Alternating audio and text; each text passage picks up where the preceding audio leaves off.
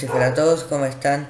Bienvenidos a un ratito más. Hoy 28 de septiembre del 2020, aún en cuarentena se recuerdan varios hechos históricos. Por ejemplo, el 28 de septiembre de 1821 se firmó en México el acto de independencia del imperio mexicano que España no reconoció eh, oficialmente hasta 1836. Hoy se celebra un granito en la historia de la medicina, un 28 de septiembre, pero de 1928, el bacteriológico británico Alexander Fleming eh, descubre la penicilina. Bueno, hoy venimos eh, cargados de muchas noticias y muy relevantes y buenas con, con todo el estilo de un ratito más. Así que empecemos. Bueno, la primera noticia de esta noche es que se filtró el código base del Windows XP. Esto en realidad sí es un problema muy grande porque eh, después del Windows XP, eh, XP perdón, eh, vinieron, se, se, hicieron los cimientos, las bases, como, como quieran decirlo, de los otros Windows después el sucesor de Windows XP fue Windows Vista, luego Windows 7, luego Windows 8, luego Windows 8.1 y por último el que todos usamos ahora, eh, si tiene todas las actualizaciones, Windows 10. De hecho sí es un problema muy grande porque, eh, porque eh, se puede hacer filtraciones y hackeos ya que, se, ya que fue la base de, de los Windows que usamos ahora. El código base que fue filtrado pesaba uno de, uno de los archivos que más o menos se pudo recuperar, o sea, se pudo copiar, fue de eh, pesaba 40 y 42 gigas eh, y, eh, y dejaron de darle actualizaciones el 9 de diciembre de, de 2019, perdón, y eh, se filtraron eh, se filtraron en privado o sea anteriormente ya se filtró en privado según los archivos eh, y claro ya salieron las especificaciones especulaciones perdón y las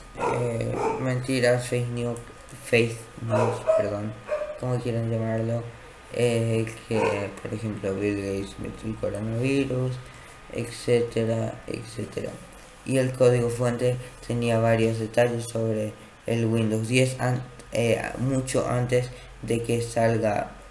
Eh, eh, tengamos en cuenta que el Windows 10 salió en salió en 2015 exactamente hace 5 años, un mes y 11 días para ser muy exacto y Windows XP salió creo que en el 2000 o en el 96 no me acuerdo por favor corrígenme creo que estoy mal y eh, el problema es que varios gobiernos eh, siguen utilizando Windows XP uno de los que más resaltan en la lista es Rusia, Rusia utilizan este método porque es eh, más difícil hackear estos programas por su antigüedad. Todavía no saben qué, qué variedad de estos códigos que harán, perdón, qué harán con estos códigos, aunque aún los utilicen para eso, eh, aunque aún no se reportó, aún no se reportó ningún ataque cibernético, se espera que lo utilicen para eso o eh, lo venderán. Bueno, hasta aquí esta noticia un poco larga, pero muy en serio, muy importante. Y por favor, cuídense. Seguro que más de uno de ustedes están escuchando esto desde su computadora con una de los Windows, Windows Vista, Windows 7, Windows 8, Windows 8.1 y Windows 10. Por ejemplo, nosotros acá estamos grabando este, esta edición en un Windows 10. Bueno, eh, le paso, le dirijo la palabra a mi compañera Carvel. Buenas noches, gracias Ian.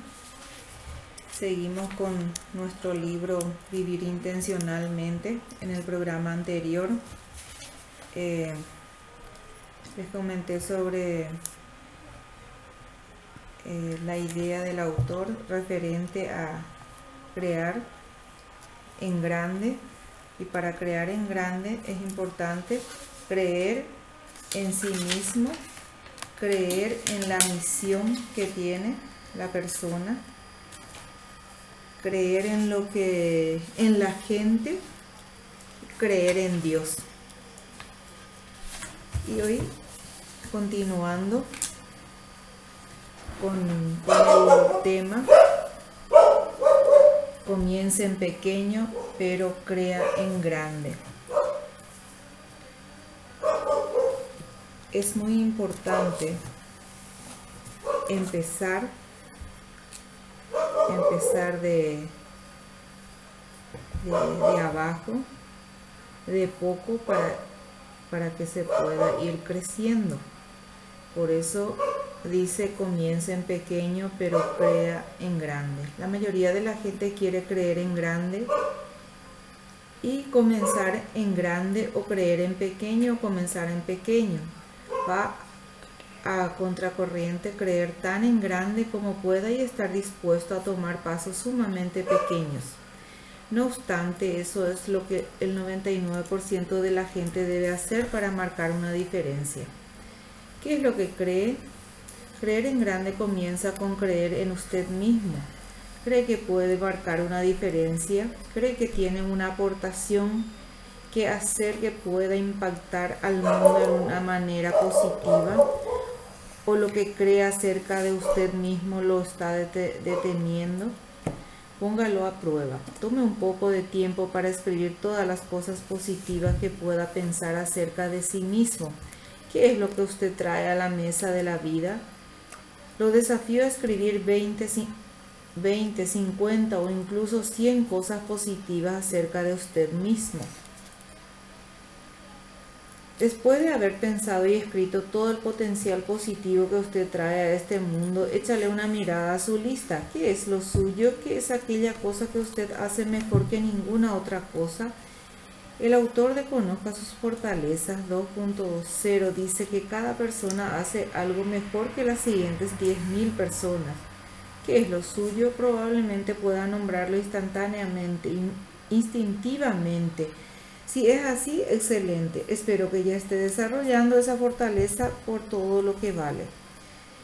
Si no, una de las tareas que le animo a hacer antes de terminar de leer este libro es descubrir cuál es. Considere su historial personal, pregúntele a sus amigos y familiares, hable con sus colegas, pregúntele a su jefe, tome pruebas de aptitud, haga lo que sea necesario hasta que no identifique y se conecte con lo suyo. Quizás se encuentre caminando en círculo y la trascendencia será elusiva. Usted está aquí. Una de las razones por las que la gente no comienza en pequeño es porque cree ver un mejor lugar de salida de donde se encuentran. Si solamente pudiera estar allí, piensan, entonces empezar sería más fácil, pero el único lugar en el que cualquiera puede empezar es donde él o ella se encuentran. Yo comencé en Hilam, donde porque fue allí donde yo estaba. Si yo, si yo hubiera esperado hasta estar en alguna otra parte, en algún lugar mejor, jamás hubiera hecho algo que valiera la pena.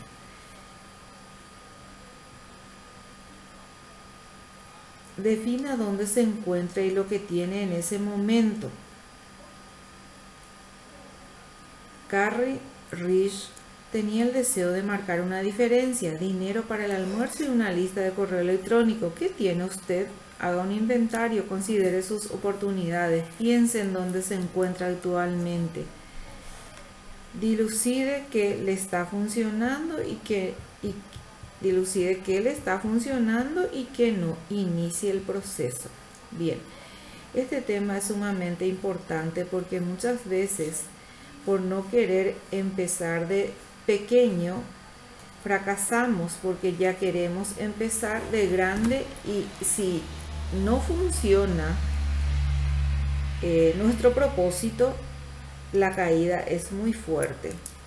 Eh, entonces, eh, lo mejor que debemos hacer es empezar entonces de pequeño e ir subiendo escalón por escalón para llegar al éxito. Esta es la forma de disfrutar de, de lo que realmente uno quiere, quiere lograr.